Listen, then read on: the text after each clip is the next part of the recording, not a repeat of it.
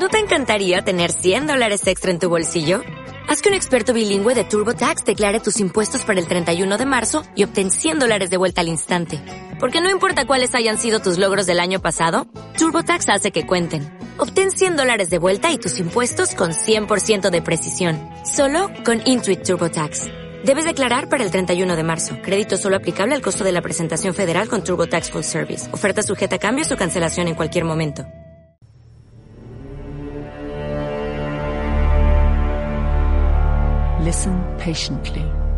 Escuchad detenidamente. Nosotros que somos los últimos seres humanos, deseamos sinceramente comunicarnos con vosotros.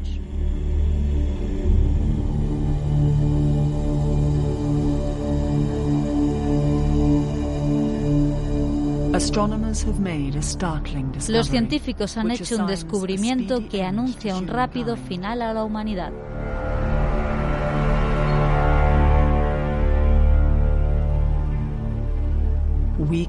Podemos ayudaros y necesitamos vuestra ayuda.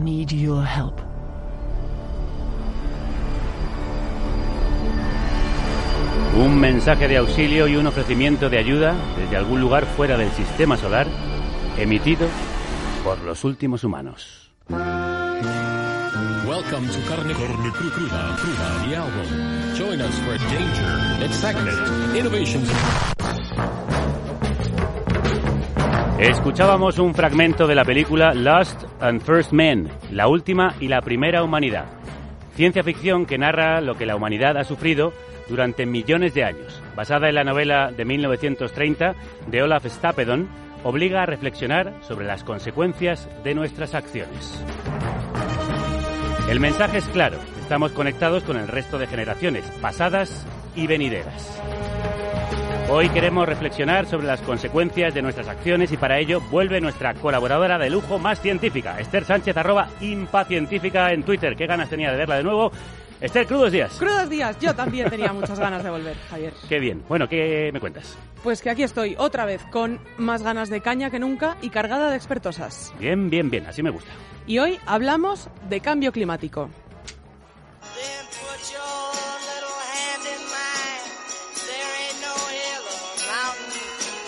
Sí, el día de la marmota. Se ha hablado mucho ya de esto. Bien, excursionistas, arriba. Despertad y no olvidéis los descansos porque hoy hace frío. Hace frío todos los días. ¿Dónde creías que estabas en Miami? Pues te Muy bien, chicos. Habéis puesto la cinta de ayer. Me siento como Bill Murray en Atrapado en el Tiempo. Pues no, no hemos puesto la cinta de ayer. Eh, y tampoco es el día de la marmota como de verdad se conoce a esa peli. Pero un poco sí, la verdad. Y lo que nos queda. Porque lo importante es, ¿ha quedado claro? ¿Nos importa lo suficiente? ¿Se ha explicado bien? Nosotras lo vamos a intentar.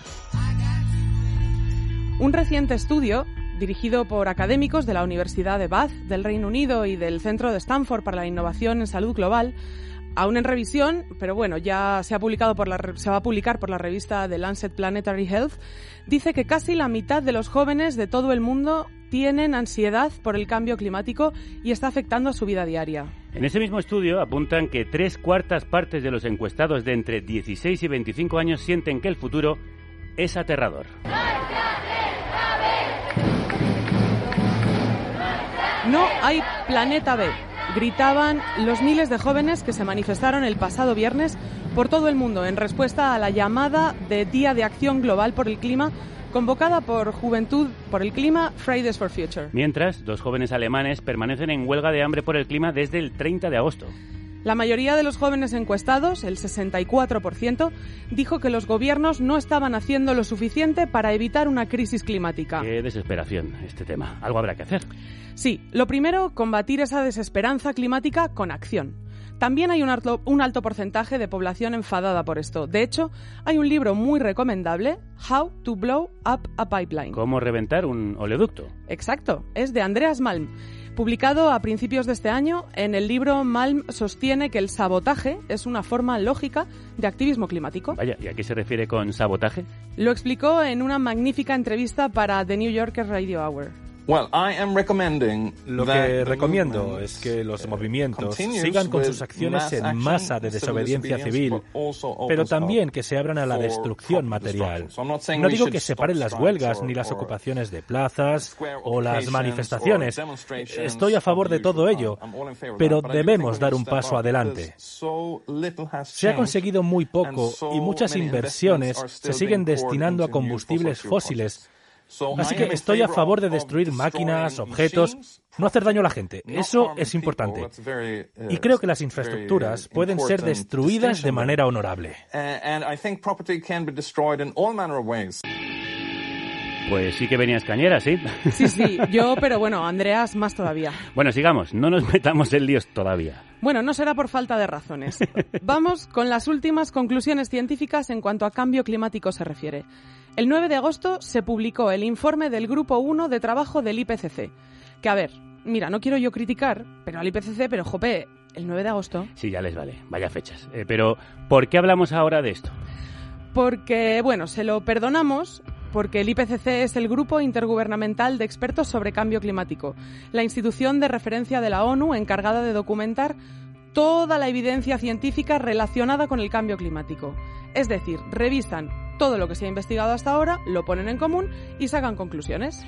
Este es el informe de los informes. Sí, hacen el fact-check definitivo de lo que se ha investigado hasta ahora. Y no son pocos, además. Concretamente, en el informe del que más hablaremos han participado 234 personas de 66 países. Uno de ellos es Eloy Sanz, profesor titular en la Universidad Rey Juan Carlos y uno de los revisores expertos. La redacción de cada informe es un proceso muy largo que puede llevar hasta varios años. Primero se reúnen todos los conocimientos científicos al respecto y se plasman en un primer borrador que revisan cientos de científicos externos. Se generan miles de comentarios de revisión y uno a uno se justifica su inclusión o no en el segundo borrador. Después se repite el proceso y finalmente se hacen los resúmenes que también tienen procesos de revisión. Así que revisan la revisión unos, luego la revisan otros y así sucesivamente. Y aún así, imagino yo que los sesgos serán difíciles de eliminar, como pasa siempre. No hay nada sin sesgo, pero la selección de autores que hace el IPCC lo intenta fuerte.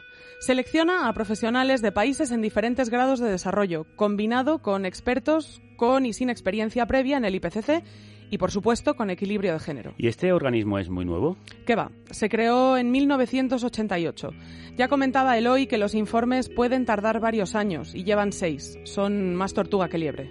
Bueno, se habló muchísimo en verano de este informe, fue la gran noticia sobre el cambio climático, el informe de los informes, la Biblia sobre esta crisis.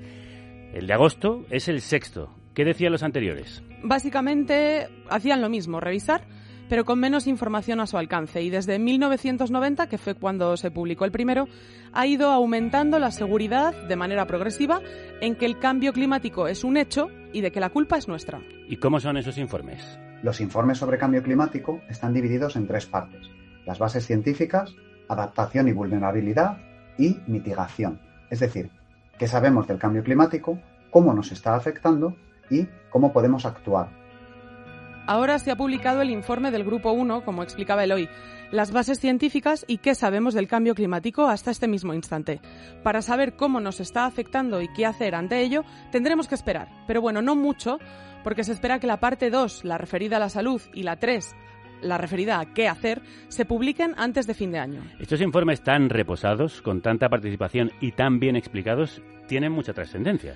Así es, de hecho han dado pie a acuerdos como el Protocolo de Kioto, el Acuerdo de Copenhague o el de París, o tantas otras promesas que nos han hecho los dirigentes mundiales para no cumplir. Entonces, ¿qué sentido tiene? Cuanto más se sabe sobre cambio climático, más precisos son los datos y los escenarios proyectados. Más innegable es que no hacer nada, como se ha venido haciendo hasta ahora, no es una opción. Claro, es que hay demasiados intereses en que nada cambie. Mira, como somos la mejor radio del mundo, podemos permitirnos recomendar escuchar a otras. Concretamente, un podcast de la BBC que se llama How They Made Us Doubt Everything. En diez capítulos explica cómo en su día se consiguieron crear dudas sobre la conexión entre tabaquismo y cáncer y cómo se han usado esas mismas tácticas para hacernos dudar del cambio climático. Pero la ciencia es clara. Es irreversible. Es culpa nuestra y las consecuencias para los humanos serán nefastas. Cambio climático irreversible, extremo, responsabilidad del hombre. Ya se sabía en 2002, ya lo gritaban Kyoto Now, Kyoto ahora, Bad Religion, ya que un año antes la administración Bush decidió no ratificar ese protocolo.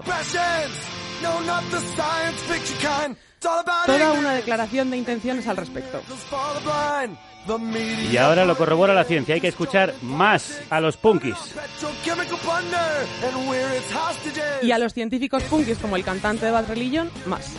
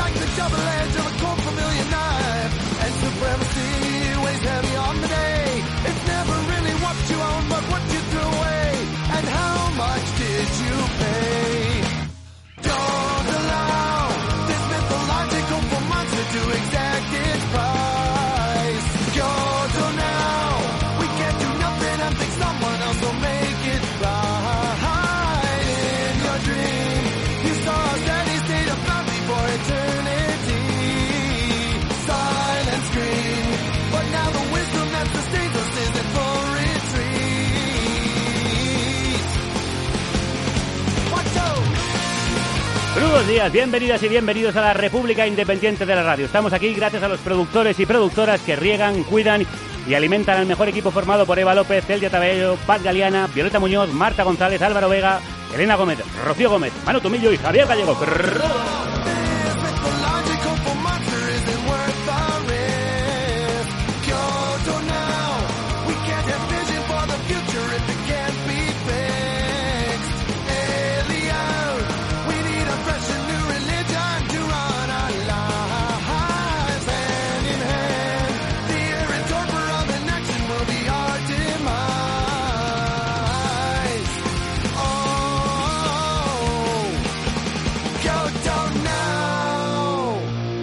Hablamos del cambio climático por este informe, el más aplastante que dice que las condiciones de vida son insostenibles en este momento en el planeta si no paramos la máquina.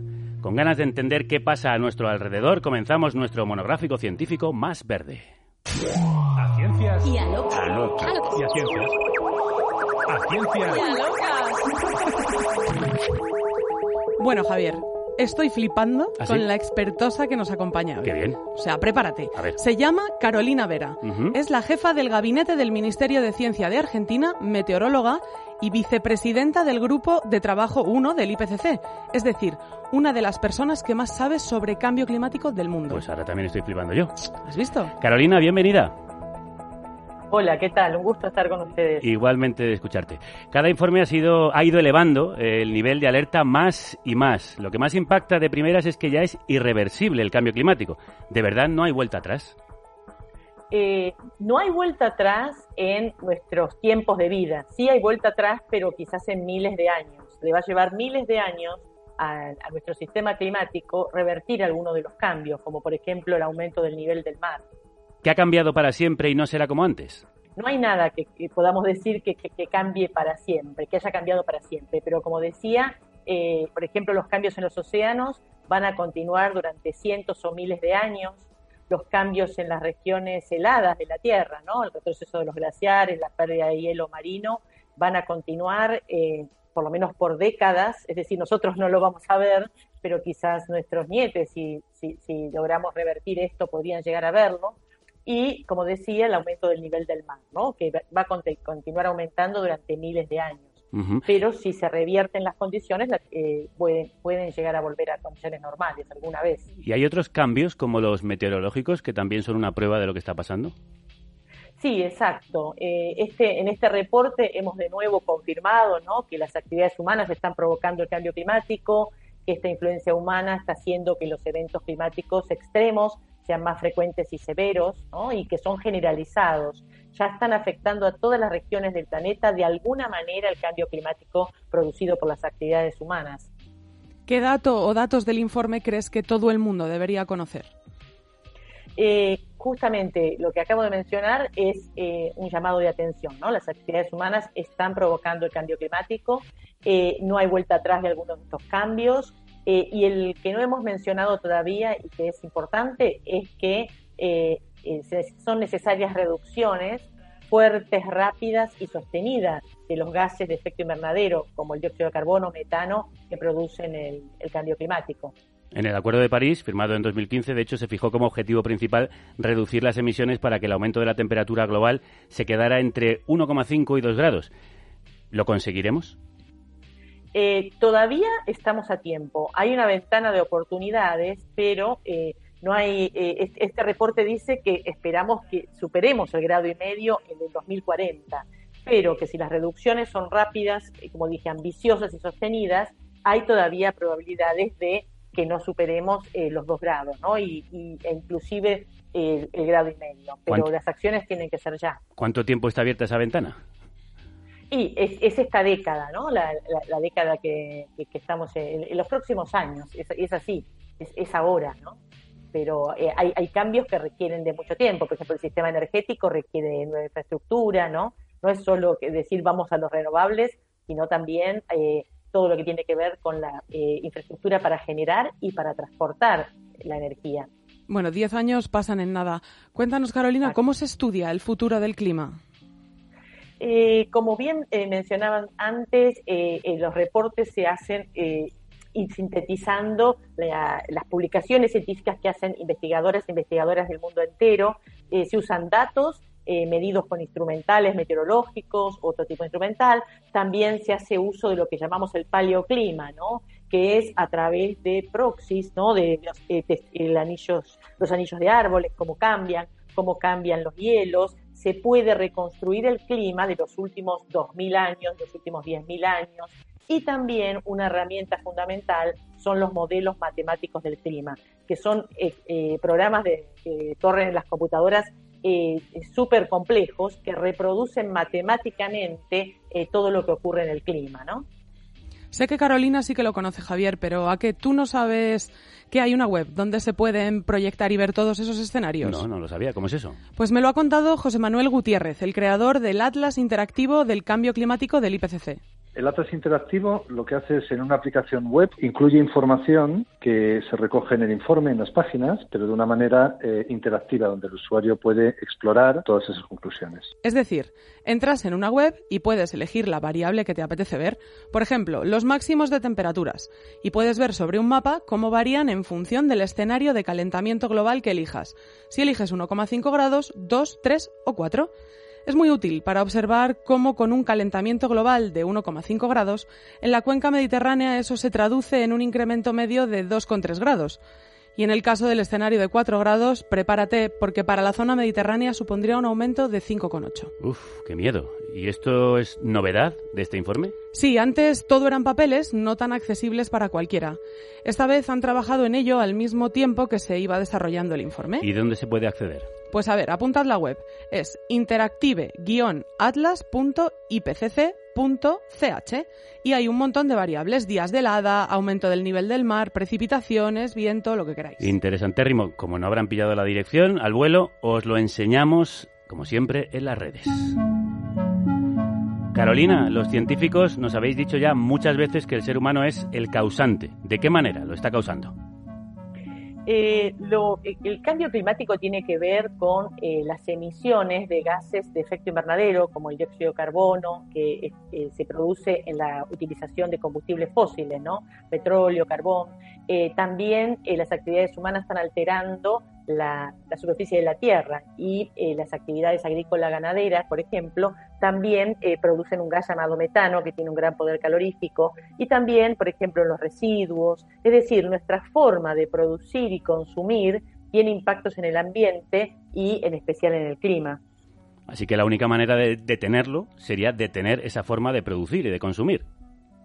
Exacto, por eso es el gran desafío, ¿no? Este, el, y, el nudo troncal es que nosotros para vivir necesitamos de energía y el sistema energético, que es el, el, mayor eh, emisor de estos gases, eh, requiere de una transición a otras formas más eh, sustentables y a escala global.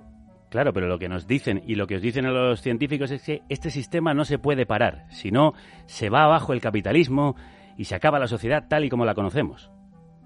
En realidad el capitalismo ya se dio cuenta que tiene que cambiar y entonces ya hay grandes empresas multinacionales que están transicionando, ¿no? Eh, eh, porque como eh, bien mencionás, el capitalismo es un negocio, hay, hay que hacer negocios y ya muchas grandes empresas ya se, están dando cuenta de que es importante cambiar.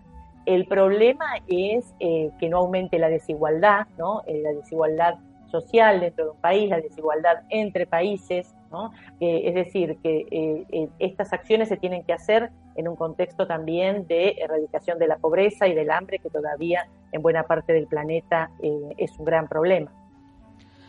Muchos dicen que la Tierra siempre ha tenido cambios en el clima. ¿Podemos estar seguros de que esto es cosa nuestra?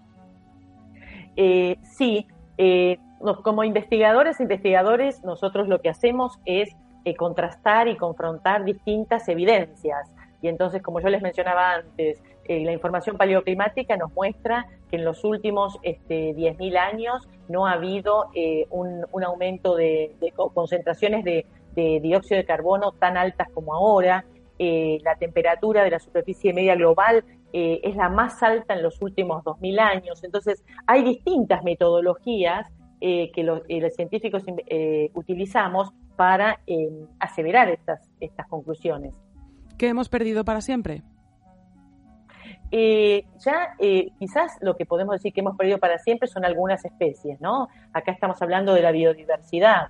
Eh, las actividades humanas, no solo a través del cambio climático, sino también, como mencionaba, del cambio de uso de la tierra, deforestación, ya este, somos responsables de que hay especies de animales, de plantas, que ya se han extinguido, ¿no? Entonces ese para mí es el, es el llamado de atención más grande de eh, los otros cambios del, del, nivel del mar, de los hielos, eh, todo eh, mismo de la temperatura. Es posible de, ser, que, se revierta, pero como dije antes, puede llevar a, a, tardar o demorar miles de años. Pero ese aumento del nivel del mar podría llegar a inundar y sepultar ciudades, pueblos, eh, sí, el, aumento del nivel del mar eh, se proyecta hasta ahora ha tenido alrededor de unos 20 centímetros, que puede parecer poco, pero si uno lo superpone con eh, una, una, ¿no? Una, este, estas surgencias de agua en algunas ciudades, no es lo mismo este, que se produzcan ahora que 50 años atrás. Pero las proyecciones indican que van a continuar aumentando y puede llegar a varios metros está claro que las personas, nosotros no nos vamos a, quedar y que el agua nos, tape, sino que vamos a, hacer medidas de adaptación para prevenir eso. Pero el reporte muestra, eh, o el reporte anterior, porque hemos hecho varios reportes especiales, confirma que eh, las acciones de adaptación son más difíciles de tomar en mundos con eh, mayores grados de calentamiento. ¿no? Ahora estamos en un, en un grado, pero son más difíciles de tomar en un mundo de 2 grados o un mundo de 4 grados es por eso la urgencia también de tomar las acciones ahora. Hemos perdido especies, como nos contabas, pero pongamos algo de esperanza. ¿Qué podemos salvar todavía? Eh, todavía tenemos, eh, por eso, eh, transformando de una manera más sustentable nuestro uso de la tierra, ¿no? nuestra vinculación con las otras especies este, que, con las cuales compartimos este planeta, siendo responsables con la forma de producción y consumo, ¿no? y eso este, votando gobiernos que tomen esas medidas eh, sustentables, ¿no? Eh, es, todavía posible. Antes lo has mencionado. Eh, también habláis de los fenómenos extremos en la climatología que tienen que ver con esta crisis. Cada vez más, son cada vez más intensos y sin duda también por causa de la acción humana. Exacto. los eventos climáticos de ola de calor y de eventos torrenciales de lluvia han aumentado su frecuencia e intensidad en prácticamente la mayor parte de nuestro, de nuestro planeta. Eh, y también eh, eh, han aumentado la frecuencia e intensidad de las sequías, pero allí en algunas regiones, ¿no? Porque no es que en todas las regiones aumentan todos los eventos climáticos, sino que depende del clima de cada lugar. pero la intensificación de las sequías en algunas zonas del, planeta eh, ponen en riesgo también las actividades no solo de las de los ecosistemas naturales, sino también de las mismas personas, ¿no? Hablaba antes, Esther, de los cambios climáticos que se han producido en la Tierra. ¿Había algún antecedente de un cambio tan radical como el que estamos viendo? Eh, no, no hay precedentes en, el, en los registros que, que, tenemos actualmente, ¿no? Como yo, como yo había mencionado. Este, en los últimos 800.000 años no ha habido eh, concentraciones de, de, por ejemplo, de eh, metano y óxido nitroso, que son las que se producen eh, por algunas actividades humanas, eh, están en su punto más alto. ¿no? Hay, hay, hay realmente niveles eh, inéditos. Que la Tierra ha estado en otras circunstancias naturalmente con temperaturas medias globales altas, eso ha ocurrido, pero, pero nunca este, con esta vinculación con, con concentraciones de estos gases, ¿no? Y no solo desastres, sequías, inundaciones podrán dejarnos sin agua o comida. Ya tenemos problemas de salud por culpa del cambio climático. He hablado también con Cristina Linares, que forma parte del grupo de trabajo 2 del IPCC, el de impactos del cambio climático en la salud humana.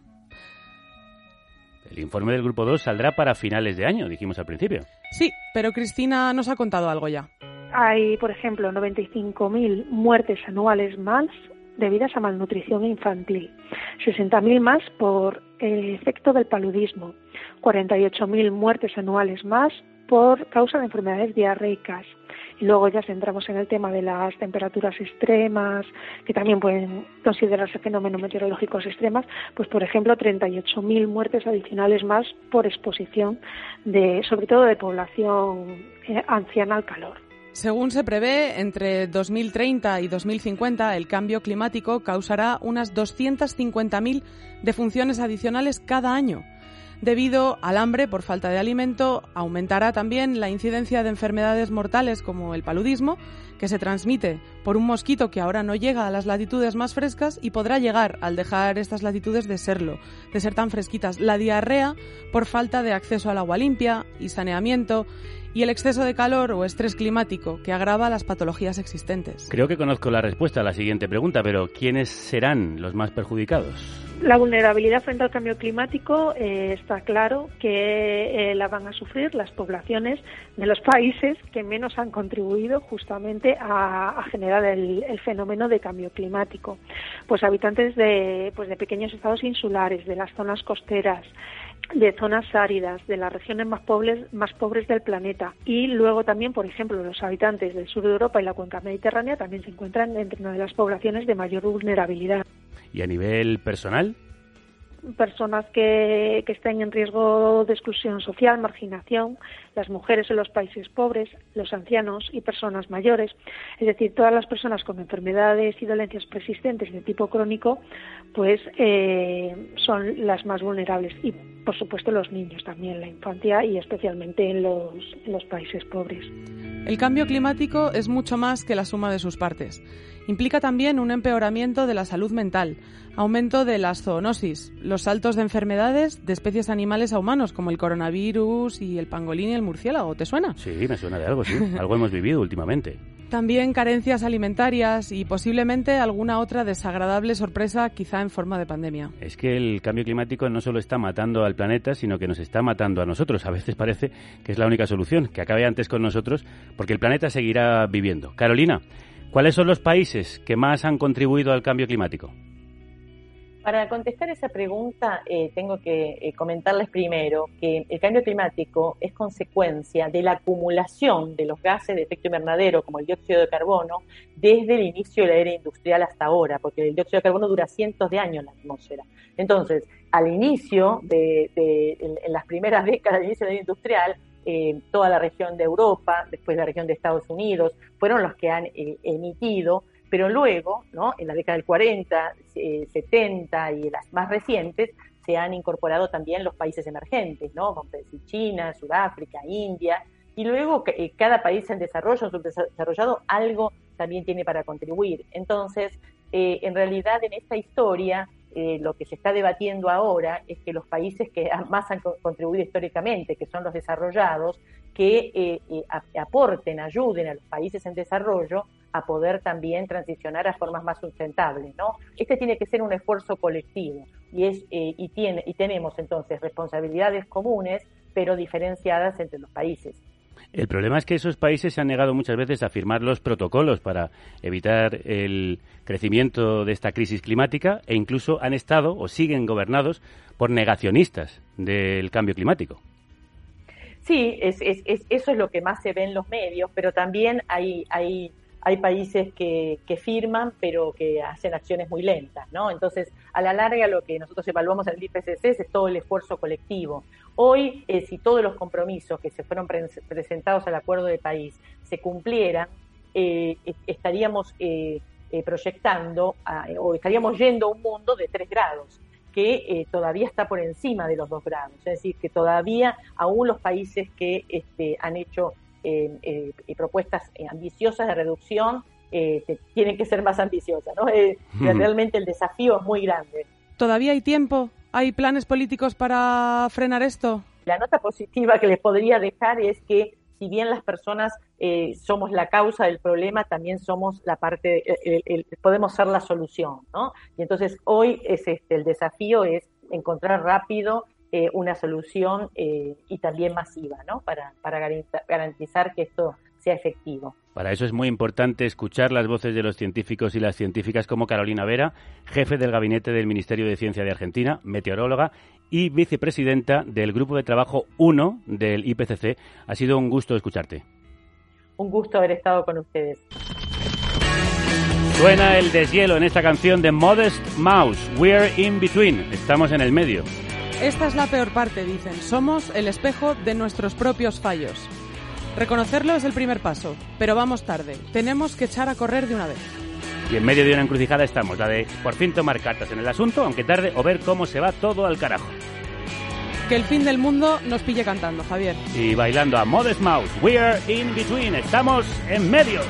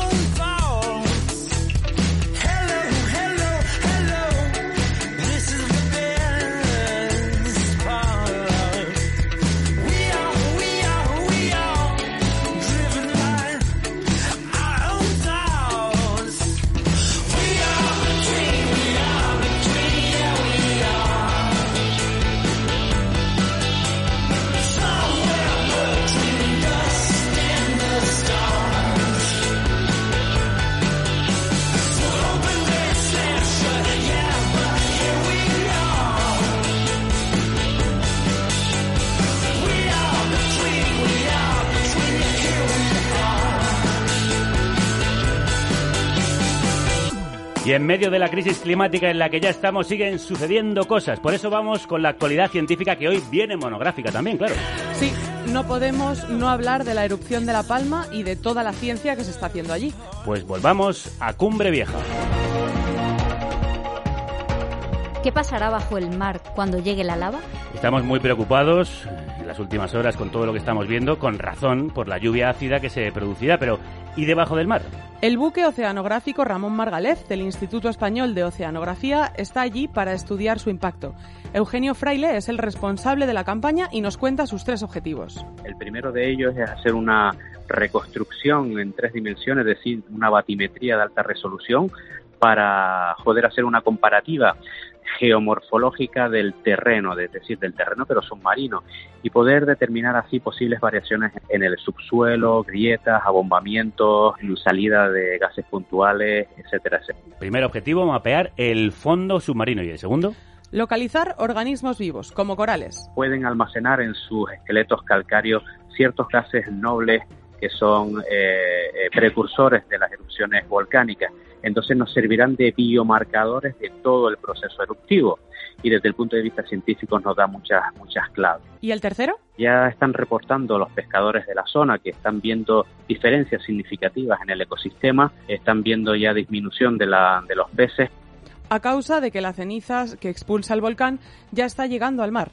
Por todo esto, se han dado prisa para llegar antes que la colada para tener ese punto de referencia, para ver qué está ocurriendo, cómo están esas anomalías físico-químicas y cómo pueden afectar al ecosistema marino. Les seguiremos de cerca para que nos sigan contando todas las novedades que afectan a la biodiversidad y a la geología marina de La Palma. Más noticias. El dióxido de azufre del volcán de La Palma llega a la península. Esto suena peligroso. Suena horrible. Por eso le he preguntado a Ferran Gascón, el Mission Manager del programa Copernicus de la Agencia Espacial Europea. Las concentraciones que pueden llegar a la, en la península ibérica no son dañinas. Incluso en la isla de La Palma el, peligro es alrededor del cráter de, la brecha. Recomiendan alejarse del cráter. Se han confinado barrios y los habitantes de La Palma han recibido avisos específicos para protegerse de los gases y la ceniza. No acercarse al volcán, permanecer en casa siempre que sea posible, mantener cerradas las puertas y las ventanas. ¿Y si hubiese que salir de casa? Cubrir boca y nariz, taparnos el cuerpo con ropa y usar gafas para proteger los ojos. El dióxido de azufre puede ser peligroso para la población pero es útil para los científicos. Lo miden usando satélites para saber hasta dónde ha llegado la pluma volcánica. De ese modo pueden evaluar los posibles impactos de una erupción y avisar de hacia dónde se dirige. Los satélites que se utilizan para esto en Europa son principalmente los del programa Copernicus. ¿En qué consiste?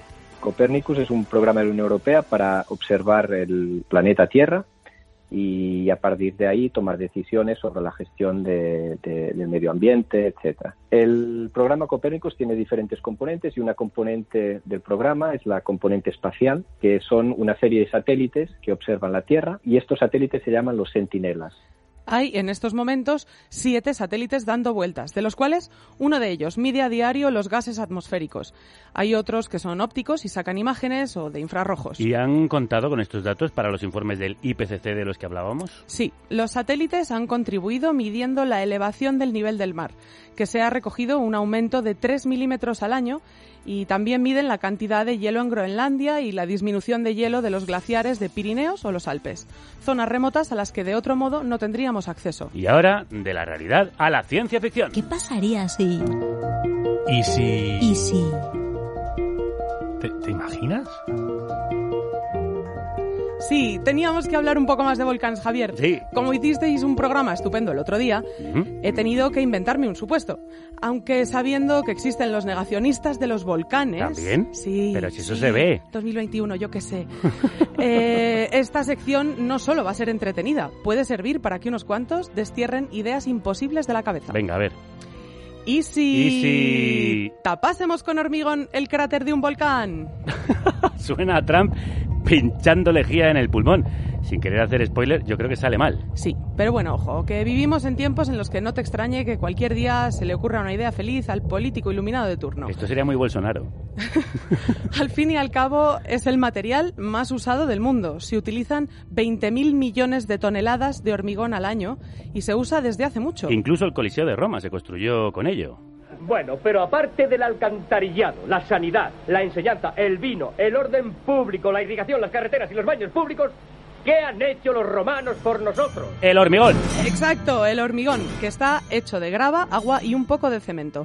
Es tan fuerte que podría resistir en la parte más profunda del océano sin inmutarse. Ya, pero ¿resistiría un volcán en erupción? A ver, las erupciones volcánicas implican mucho calor y presión, y cabría esperar que se fundiera. La lava está compuesta de roca y metales, podría ser. Pues no. El hormigón tiene un punto de fusión aproximadamente de 1500 grados centígrados y la lava no pasa de 1100. Pero el hecho de que no se derrita no significa que pueda funcionar. Mm, tienes razón. Los volcanes entran en erupción cuando la presión interna del magma alcanza el punto donde el suelo que lo cubre se rompe. Finalmente colapsa y el magma se libera. Cuanto mayor sea la diferencia de presión entre la superficie y el magma, más explosiva será la erupción volcánica. Ponerle un tapón a un volcán forzaría a que la presión se acumule debajo del suelo y si el magma no pudiera penetrar el hormigón, explotaría por los lados del volcán. O sea, peor el remedio que la enfermedad. Sí, no parece nada inteligente ponerle un corcho de hormigón a un volcán. Pero este material sí que ofrece alguna solución. Ah, sí, por ejemplo. En Italia, con el Etna, utilizan canalizaciones hechas con hormigón, que a veces funciona y a veces no. No, no me convence. Tienes razón. En realidad esta es una solución extremadamente cara y propia de mentes que viven en países riquísimos. Lo que de verdad compensa es invertir en ciencia para mejorar sistemas de predicción de erupciones y alertas. Menos hormigón y más ciencia. Y mucha revolución climática. Aunque haya COVID, volcanes o lo que se tercie, el cambio climático sigue. La emergencia está ahí. Yo me voy hasta el mes que viene y aquí te quedas con Pure Love y su Riot Song, cantándole a los disturbios. Adiós, Javier. Adiós.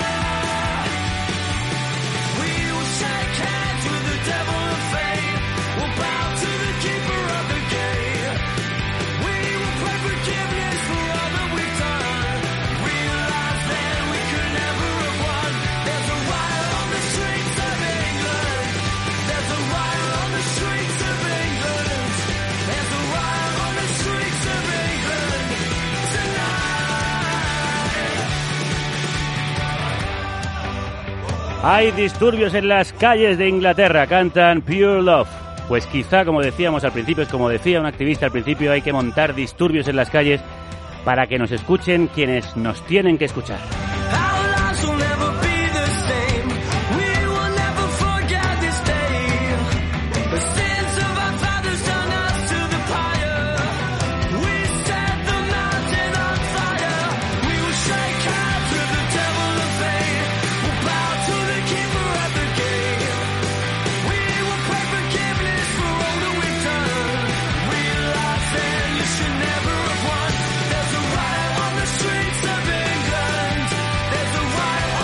Y no dejamos de hablar de cambio climático porque nos ocupamos de cómo afecta a los más vulnerables. Climática. La revista especializada en calentamiento global de amarea.com. Justicia social en la carnicería sonora. Vuelve climática y vuelve con chica nueva en la oficina. Otro fichaje estrella en esta temporada galáctica me llena de orgullo y satisfacción presentaros a una mujer de la que soy muy fan, Keral Castillo, periodista freelance a la que conoceréis como colaboradora de La Marea o de No te metas en política. Y ahora también, amigos y amigas de Carne Cruda. Keral, bienvenida, crudos días, ¿cómo estás? Buenos días, Javier. Pues muy contenta de estar aquí, la verdad, con muchas ganas de contar cositas climáticas y encantadísima. Una colaboración con La Marea, la nuestra, que se remonta ya a tres temporadas. Sí, la verdad es que sí, y tanto Andreu Escriba como Edu Robaina y Santi Saez han dejado el listón súper alto y así que yo esta temporada voy a intentar estar a la altura. Nada que tú no puedas superar. ¿Con qué vas a empezar? Pues mira, vengo con un tema que creo que es importante. No vengo a hablar del volcán, pero sí que voy a usar la percha del volcán, porque se están generando un montón de imágenes del volcán, ¿no? De lo que está pasando, de la catástrofe. Mm, el volcán que no es un, no tiene que ver con el cambio climático. Para nada, para nada. Yo vengo a hablar de cómo narramos eh, los y las periodistas y los fotoperiodistas, en este caso también, las catástrofes provocadas por el cambio climático. Eh, siempre hemos tenido catástrofes, pero parece que es ahora cuando tenemos más imágenes, ¿no? Tanto por parte de los medios de comunicación como del periodismo ciudadano. El infierno a las puertas de Atenas. Verano de fenómenos extremos en Turquía. Que llueva y lo suficiente como para ayudar a apagar el enorme incendio de Sierra Bermeja. Obligado a cortar la autopista y las líneas férreas hacia el norte del país. Al menos 27 las personas que han muerto en arriadas inundaciones. This is just chaos. El caos absoluto de vídeos, noticias, fotografías, todo tipo de imágenes, Geralt. Así es, por eso hace tiempo pues que muchas nos preguntamos si la manera en que los medios narramos la crisis climática es o no eh, contraproducente. ¿Tú crees que nos anestesiamos? Pues algo así, yo creo que sí, porque bueno, desde Climática eh, nos preguntamos si la sucesión de las mismas imágenes repetidas una y otra vez, ¿no? Eh, de, de los fenómenos meteorológicos adversos, si provoca un efecto contrario al que al que queremos transmitir, ¿no? Si hemos normalizado la catástrofe, a eso me refiero, ¿no? Por otra parte, a mí como periodista sí que me generan mucha duda eh, determinado tipo de imágenes. No sé si son necesarias o no, si ayudan a concienciar o si caemos en el morbo, ¿no? Eh, si tratamos a las víctimas como víctimas o como supervivientes, a las personas que están implicadas en esas catástrofes. Y luego, eh, sobre todo, me, bueno, me genera mucha duda cómo podemos dar fe de la magnitud de la catástrofe que está ocurriendo en ese momento. ¿Y quién tiene las respuestas a todas estas preguntas? Pues estaba hablando largo y tendido con aquellos que, sí que las tienen o que intentan tenerlas, ¿no? En este caso con el fotoperiodista Abdullah de Bangladesh, eh, que ha retratado de manera muy extensa las continuas inundaciones de su país. Este año Abdullah ha expuesto en el Visa pour l'Image, que es un festival de fotoperiodismo de Perpiñán, uno de los más famosos del mundo, ¿no? Eh, y entonces, pues bueno, yo, le quería preguntar sobre cómo él genera el relato del cambio climático en su país. Además, el caso de Bangladesh es paradigmático y muy paradójico, ¿no? Como explica Miguel Pajares en este libro, que lo he traído, que lo tengo aquí, para mí es Refugiados Climáticos, el gran reto del siglo XXI de Rayo Verde, está, yo lo tengo en catalán, también está en español, y para mí es la Biblia de, sobre los refugiados climáticos, un libro que está muy bien. Eh, Miguel Pajares, que es el autor de este libro, explica que en Bangladesh gran parte del país está en el delta del Ganges, que es el más grande del mundo, que dos tercios de su territorio están a menos de 5 metros por encima del nivel del mar y que en la superficie de costa, a menos de un metro sobre el nivel del mar, viven 40 millones de personas. Entonces, eh, es uno de los primeros países que va, que ya está sufriendo las, eh, las embestidas ¿no? del, cambio climático y paradójicamente hay muchísima migración desde el interior hacia la costa. ¿Por qué? Pues porque el interior del país se está eh, desertificando y porque los ríos se desbordan, con lo cual es, dramático. y al mismo tiempo van a sufrir las consecuencias si sigue ese cambio climático cuando lleguen a la costa. Suena todo bastante catastrófico, como para no mostrarlo así. ¿Y qué papel tienen los fotoperiodistas aquí? Pues bueno, los fotoperiodistas son los que dan fe de todas esas realidades, ¿no? Los que son importantes porque contribuyen a, generar el relato de la emergencia. Abir Abdullah, de hecho, me contaba precisamente que cuando él retrata las inundaciones en su país, en Bangladesh, él intenta, por ejemplo, tratar a las personas como supervivientes, no como víctimas. Y también intenta buscar diferentes partes de las historias para no repetirse y no retratar siempre lo mismo. As a photographer, como fotógrafo siempre intento hacer cosas distintas, especialmente cuando cubro desastres climáticos, ya sea inundaciones, huracanes o algo grande. Siempre intento hacer mis deberes antes de tomar la foto, un poco de investigación visual de la zona, intento ver las fotos que han tomado otros fotógrafos de los desastres eso me permite entender y evitar las fotografías típicas y los estereotipos que se dan cuando se cubren los desastres climáticos. Estoy viendo ahora las fotos de Abir Abdullah, los rostros de la gente. Bueno, por ejemplo, la imagen de una mujer totalmente cubierta de agua avanzando con unos cartones y unas redes de pescado. El agua que le llega casi hasta los ojos. Son imágenes muy elocuentes. Hay otra de una adolescente sentada en su cama con los pies en el suelo pero no estar en el suelo, sino en el agua, porque toda su habitación está inundada. Y ella mira a la cámara como, bueno, pues casi parece como si se resignara a vivir permanentemente sobre el agua, ¿verdad?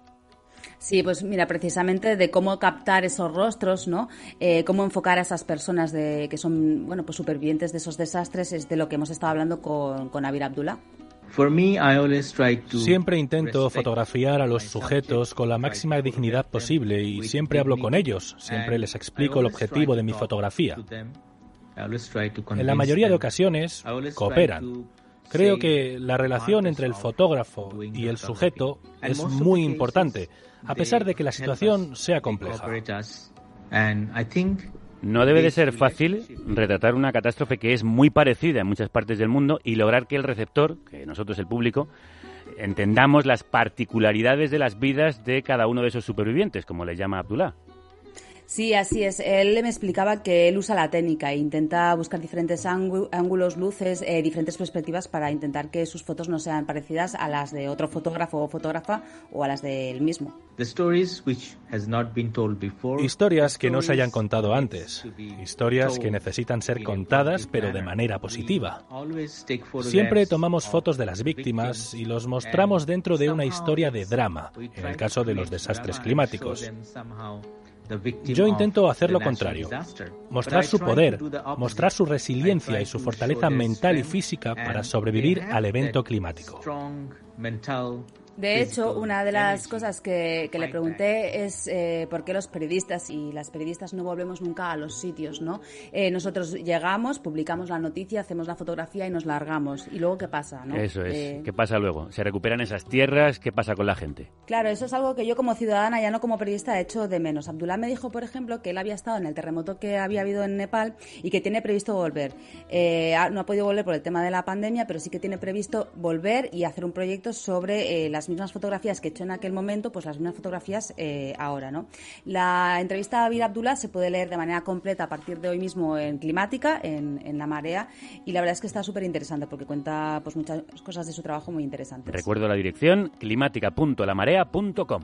Es un honor recibir un premio en tu propia casa. Eh, dicen que no eres, que no se suele ser profeta en tu tierra y bueno, un ¿A quién estamos escuchando, Geralt? El ámbito periodístico. Pues quería preguntar también a alguien de por aquí de cerquita, y estamos hablando del fotoperiodista Bryce Lorenzo, que ha sido galardonado este año con el Ortega Gasset por sus fotos sobre la pandemia, ¿no?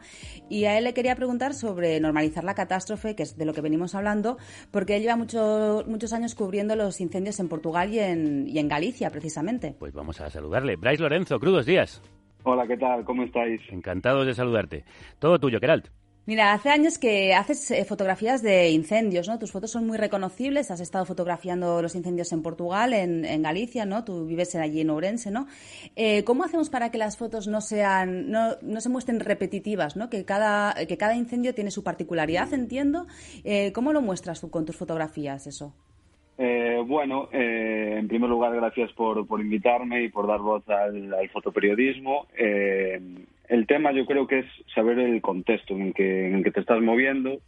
Por desgracia, en la zona donde yo vivo, pues es fronteriza con Portugal, eh, bueno, y, sufre este problema eh, todos los veranos, ¿no? Entonces, digamos que, hay una cultura del fuego aquí y, bueno, eh, por desgracia, los, los ourensanos sabemos movernos en este contexto del fuego. Entonces, para, para buscar algo que no sea repetitivo, yo creo que hay que buscar diferentes diferentes historias, ¿no? No quedarse a lo mejor eh, todo el rato con las llamas o todo el rato con los bomberos. A mí me interesa particularmente mucho lo que es cómo sufre la gente de los pueblos cuando, cuando se ve asediada por el, por el fuego, eh, poner nombres, ¿no? Eh, yo creo que siempre hay que reivindicar esto, ¿no? Poner nombres a las cifras, contar historias personales. como decía el compañero, pues acercarte a la gente a veces es complicado o, bueno, requiere un cierto trabajo de campo y hay veces, bueno, que pues hay, que pedir permiso, hay que ganarse a la gente, hay que estar a su lado y bueno, pues yo creo que, saber eh, por dónde va la información, ¿no? qué es lo que hay que contar para oír precisamente de lo que es el morbo, el catastrofismo, eh, saber lo que es información y lo que no. Bueno, estos días, en relación a lo que comentabas de, de La Palma, pues sí que es cierto que, que vemos muchísimas imágenes ¿no? del volcán que son muy espectaculares, pero yo también me pregunto si, si eso es información o ya vamos por la espectacularidad del tema o qué sentido tiene también estar eh, muchos compañeros contando todo el rato lo mismo.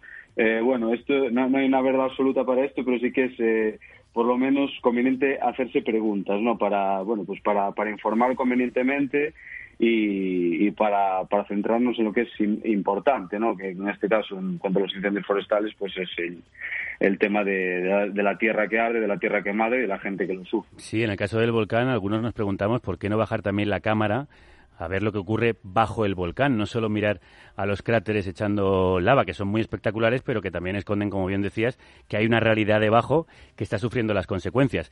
¿Tú crees que la fotografía, Bryce, sirve para cambiar conciencias y cambiar las cosas? Bueno, esto es un poco la, utopía ¿no? del fotoperiodismo. ¿eh? Yo creo que ya hace tiempo que, no creo en eso, sí que empecé a lo mejor eh, creyendo en eso, pero bueno, yo creo que la sociedad en primer lugar sí que se acostumbra a, pues, pues a consumir determinado tipo de información. Hay que señalar que estamos en un momento que, en el que estamos sobreinformados, nunca hemos consumido a lo mejor tantas imágenes, tanta información y al mismo tiempo estamos tremendamente desinformados. Entonces esto es eh, bastante paradójico. Entonces yo, yo lo que creo que hay que tratar eh, nuestro trabajo con, con mucha responsabilidad, ¿no? Es, eh, es, es, muy importante y, debemos hacerlo bien. Y vuelvo a La Palma porque hay muchos compañeros que, están realizando un gran trabajo estos días, pero yo creo que hay, que hay otros que, le hacen un flaco favor a, la profesión cuando, cuando buscan esa espectacularidad, cuando parece que, en lugar de un, en un desastre natural, digamos, pues parece que están en una zona de conflicto y cuando ellos se vuelven realmente los protagonistas de la noticia, ¿no? Yo creo que hay que saber discernir y, analizar muy bien lo que hacemos y, actuar y trabajar con mucha responsabilidad. Hay una fotografía tuya que me gusta especialmente, que me la pasaste hace un tiempo, y es de una señora mayor, una anciana, en un bosque quemado, ¿no? Ella sujeta un bastón y la verdad es que a mí me parece una fotografía espectacular. ¿Cómo decides cuándo dejar la cámara o a quién retratar y a quién no? Bueno, obviamente eh, hay momentos en los que hay que dejar la cámara, hay momentos en los que es más importante a lo mejor ayudar. Eh, en este caso, pues en incendios forestales yo tengo vivido situaciones que hay peligro real para la integridad física y en ese caso pues obviamente no es la primera vez que, tienes que coger una manguera o ayudar o bueno yo qué sé o, pues de cualquier tipo no hacer algún tipo de, ayuda y de, o de, aviso de bueno hay momentos que es, que, es necesario dejar la cámara porque no es lo más importante aunque bueno pues pues sirve para, para concienciar a lo mejor como decíamos y poner esas herramientas a la sociedad para que la sociedad tome decisiones, ¿no? Se posiciona ante el mundo con nuestras fotografías y después está el respeto a la, persona que, retratas, ¿no? Hay, bueno, pues hay un lenguaje no verbal y también pues la, posibilidad de, pedir permiso, de, pedir si, si, esa persona quiere ser retratada o no y, si no quiere, pues obviamente hay que respetarlo. El caso que comentas de esta señora, pues me, gusta que lo comentes porque eh, se llamaba, eh, se llama Manuela Barja y es, es viuda de un, de un bombero forestal. Y en este incendio que se produce en el año 2012, ella se enfrenta a las llamas. Eh, bueno, es como ese símbolo del que hablaba el compañero también de, resistencia, ¿no? De, como una persona de, de ochenta y pico años, pues, pues se mete en el fuego para, para salvar lo que es suyo, su, su tierra, y bueno, y también en relación a lo que comentabas de ese periodismo de ida y vuelta, que a mí yo también siempre que puedo lo, ejerzo, porque creo que es el, el, interesante, el necesario, el que huye un poco de ese clickbait, que, que es lo que, bueno, eh, últimamente parece que es lo que mueve los medios de comunicación, pues en un reportaje que hicimos eh, para la marea sobre los incendios forestales, pues contactamos con la familia de esta señora para, bueno, pues para tener algún testimonio y, pero bueno, como, como tiene una avanzada edad, pues no fue posible porque bueno, ella está, pues, pues la pobre, pues bastante deteriorada físicamente, pero, pero sí que lo intentamos, ¿no? Porque creíamos que era un, caso particular muy, muy necesario, porque eso es una viuda, de un bombero forestal y se enfrentó a un incendio de, grandes dimensiones, pues, pues ella sola, digamos, en, un momento. Pues precisamente por eso, por volver a las historias, por hacer su trabajo bien y mirar dónde hay que mirar, Bryce Lorenzo ha recibido este año el premio Ortega y Gasset. Enhorabuena, compañero por ese trabajo y por ese premio. gracias. Muchas gracias a ti. Un abrazo. Adiós, Bryce. Un abrazo. Y muchas gracias a ti, Geralt, por plantear un tema clave para la próxima crisis planetaria que es la crisis del clima. ¿Con qué despides esta primera sección climática? Pues mira, me gustaría dejaros con un par de recomendaciones. En primer lugar, os quería hablar de unas eh, sesiones que se pueden ver por YouTube, Instagram o Facebook, que son las Climate Sessions y que están disponibles en estas plataformas. A ver. Climate trouble seems so far away. Yesterday climate trouble seemed so far away. Ayer los problemas del clima parecían muy lejanos. Versión climática del Yesterday de los Beatles. Sí, sí, tal cual. Las Climate Sessions son una iniciativa sin ánimo de lucro que pretende dar difusión a la emergencia climática a través de, pues, del arte, en este caso de la música. El colectivo publica cada semana o cada dos semanas sesiones con artistas de, bueno, de diferentes sitios comprometidos en la lucha contra la emergencia climática, la destrucción del medio ambiente eh, o el calentamiento global. Eh, así que si queréis descubrir nuevos talentos y súper comprometidos con la crisis climática o contra la crisis climática, pues eh, tenéis que escuchar las Climate Sessions. Bueno, apuntadísimo las sesiones del clima. ¿Qué más? Eh, luego quería recomendar un par de, cositas a las que se puede asistir presencialmente. De momento recomiendo Barcelona y Madrid. Luego ya descentralizaré en los próximos programas. Por favor, sí.